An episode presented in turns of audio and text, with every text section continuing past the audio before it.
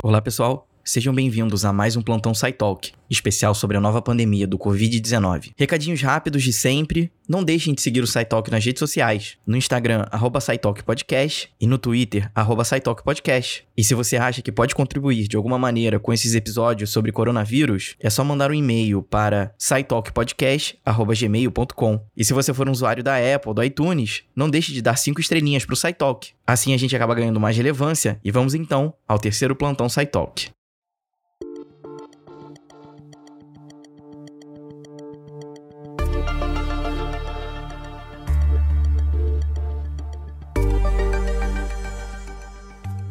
Eles só precisam de duas horas. Esse é o tempo que a equipe médica de Singapura leva para descobrir os primeiros detalhes de como um paciente foi infectado com o novo coronavírus. E muito além de saber como acontece essa transmissão, eles rastreiam quais pessoas podem ter sido contaminadas também. Essa velocidade de diagnóstico, como a gente comentou no segundo plantão SciTalk, é fundamental para conter a pandemia o mais rápido possível. Enquanto países ocidentais lutam com todas as forças para conter a transmissão de Covid-19, a estratégia de Singapura e de outros países asiáticos em serem rápidos e precisos mostra que esse modelo deveria ser adotado por aqui também. E como eu sempre comentei, precisamos tentar estar sempre na frente do vírus.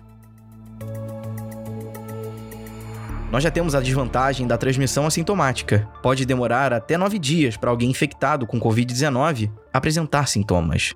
E quantas pessoas podem ter sido infectadas nesses dias? O vírus, nesse caso, está nove dias na nossa frente. E se adicionarmos nessa equação o tempo para o diagnóstico aqui no Brasil, mais ou menos sete dias, serão duas semanas de uma transmissão descontrolada. Outro exemplo que podemos ter é a Coreia do Sul. Durante o mês da confirmação do primeiro caso, o número acabou não aumentando e permaneceu baixo. E só no fim de fevereiro foi que a Coreia registrou um pico de Covid-19 depois que um paciente infectou 43 membros de uma igreja. A partir desse momento, o número de casos aumentava todos os dias. Mas o que será que fez a Coreia do Sul em reduzir mais de 750 casos novos por dia para menos de 100? Uma das respostas é que a Coreia do Sul é o país do mundo que mais testa pessoas para coronavírus. Isso fez com que eles conseguissem manter a cidade funcionando sem precisar decretar medidas drásticas como o lockdown realizado em outras cidades pelo mundo. Eles conseguiram desenvolver um fluxo de testes em larga escala. As equipes médicas na Coreia do Sul podem testar dezenas de milhares de pessoas por dia, fazendo com que seja possível rastrear com precisão pessoas que foram infectadas e quem teve contato com elas. E esse modelo de rastreio funciona mais ou menos assim. A pessoa que possivelmente está apresentando algum sintoma pode ir dirigindo com seu carro até uma espécie de drive-thru. Sim, como se estivesse indo num fast food. Lá é feita a coleta e o material é enviado para análise. E se o teste der positivo, o paciente responderá uma série de perguntas sobre onde e com quem esteve, além de ter seus dados de GPS utilizados para rastrear os caminhos que esse paciente fez e, inclusive, mostrando os registros do cartão de crédito para saber em qual loja ele esteve. Dessa maneira, eles conseguem identificar todos os outros possíveis infectados e notificá-los para também serem testados. As pessoas que derem positivo então são isoladas e a vida continua normalmente. E é claro, a gente também não pode deixar de falar da China. Algo que não é muito comentado é que a transmissão do novo coronavírus já estava acontecendo muito tempo antes da China imaginar. A China criou estratégias muito bem sucedidas para conter o avanço da pandemia. Só para vocês terem uma ideia, a China já chegou a ter 80 mil casos de Covid-19. Uma medida drástica, mas necessária, foi o completo lockdown.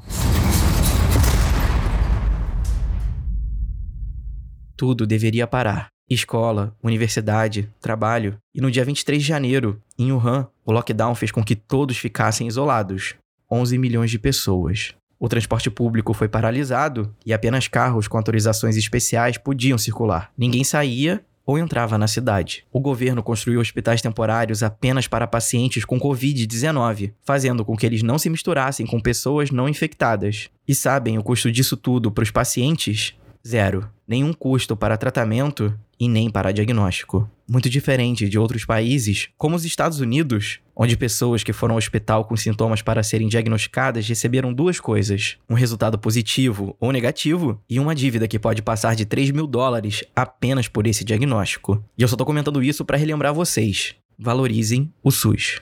E tudo que esses países fizeram se resume a testar, rastrear e isolar. E eu vou adicionar mais um verbo nessa lista: informar. É importante que o nosso governo informe com transparência todos os casos confirmados e suspeitos. Além disso, esperamos que em breve seja adotada a recomendação da OMS para testarmos todos, não apenas os casos graves. E com isso me pergunto, o que será que vem pela frente? E não existe melhor pessoa para responder, doutor Onício Leal. O Onício é biomédico, epidemiologista, mestre e doutor em saúde pública pela Fiocruz e foi um dos fundadores da startup de sucesso, a EpiTrack, inovador em rastrear epidemias com tecnologia. Atualmente, o Onício é pesquisador de pós-doutorado na Universidade de Zurique, na Suíça. E aí, Onício, o que está vindo por aí? Fala Luiz, tudo bem? Estou aqui falando de Zurich, na Suíça.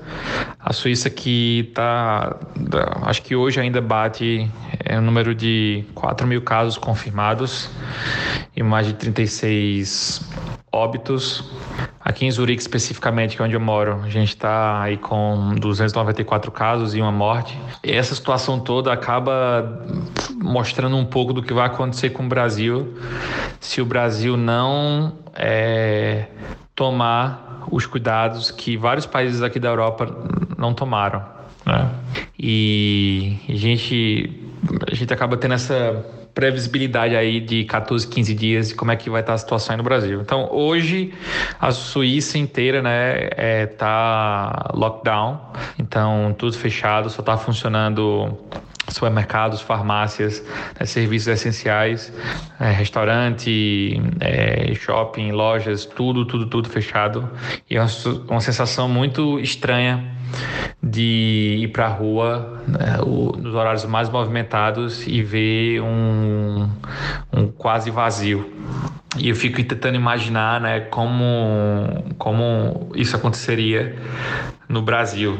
E na verdade é um cenário que está bem perto de acontecer e com ainda consequências mais graves, já que as medidas que o país está tomando elas é, estão insistindo em coisas que não funcionaram aqui na Europa. Aqui na, na Europa, a, a ordem, né, a palavra de ordem do dia, teste e isolamento social. E felizmente, aqui na Europa, pelo menos na maior parte, existe uma capacidade instalada que favorece essa escala de testagem é, em casos suspeitos aqui do corona.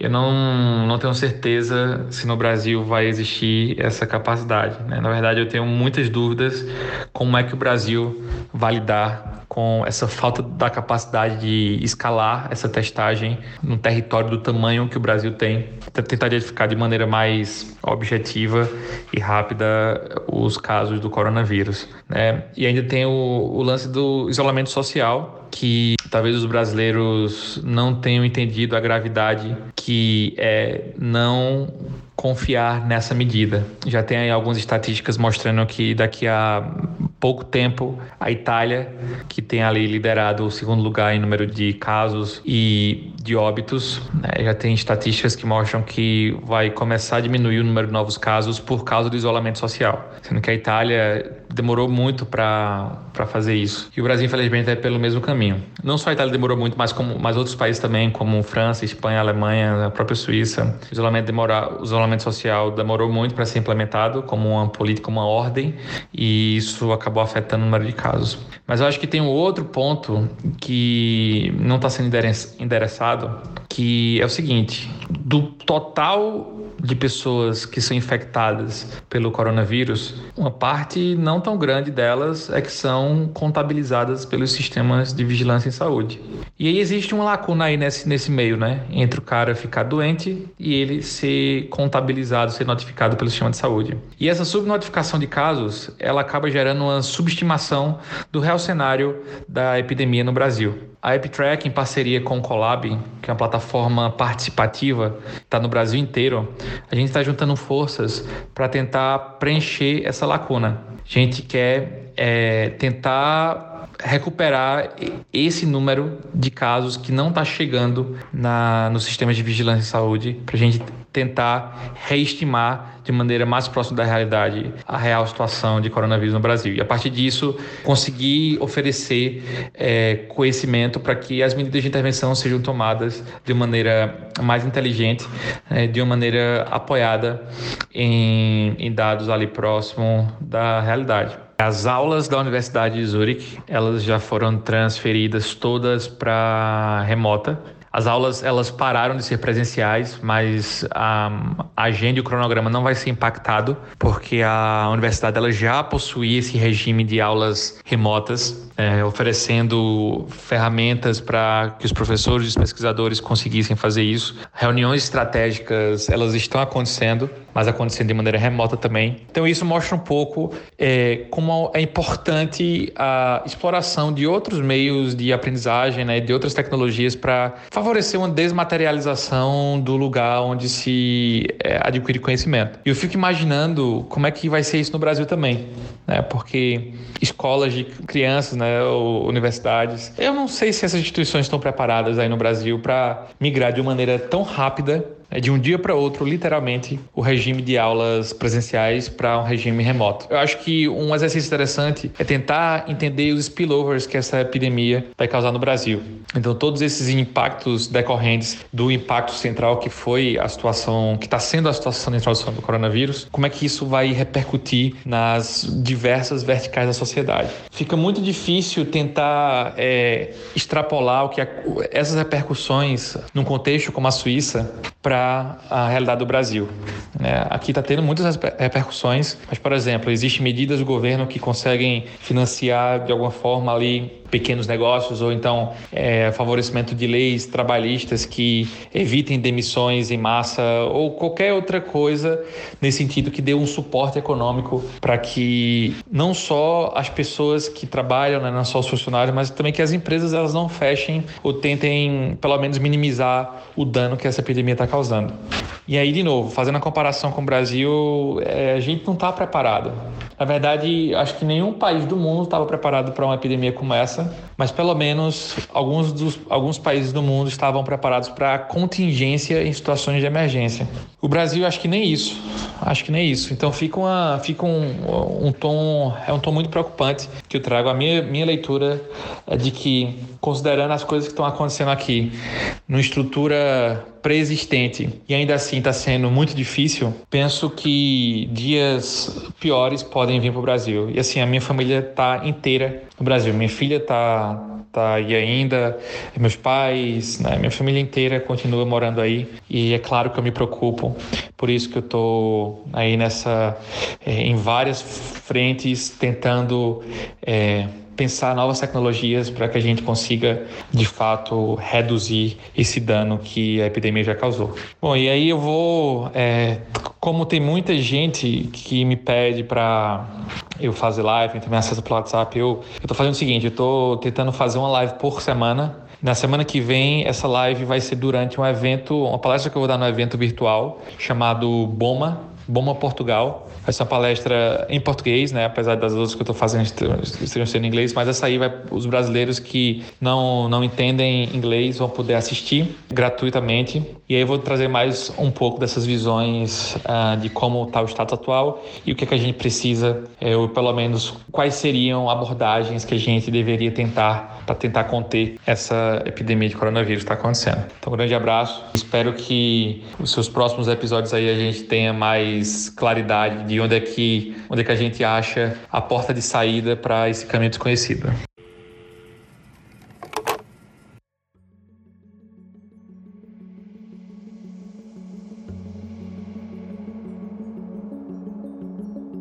Meu querido amigo Onício, muito obrigado por participar do SciTalk. Realmente a gente está passando por um momento que é de preocupação e medidas precisam ser adotadas urgentemente. E nós precisamos continuar fazendo nossa parte. Nesse momento, ficando em casa e cuidando da nossa higiene. E da mesma forma que a gente precisa estar tá na frente do vírus, a gente vai continuar cobrando o nosso governo para estar tá muito mais na frente também. E esse foi o terceiro Plantão SciTalk. Eu espero de verdade que vocês tenham gostado. Se cuidem. Até o próximo episódio. Valeu. Tchau.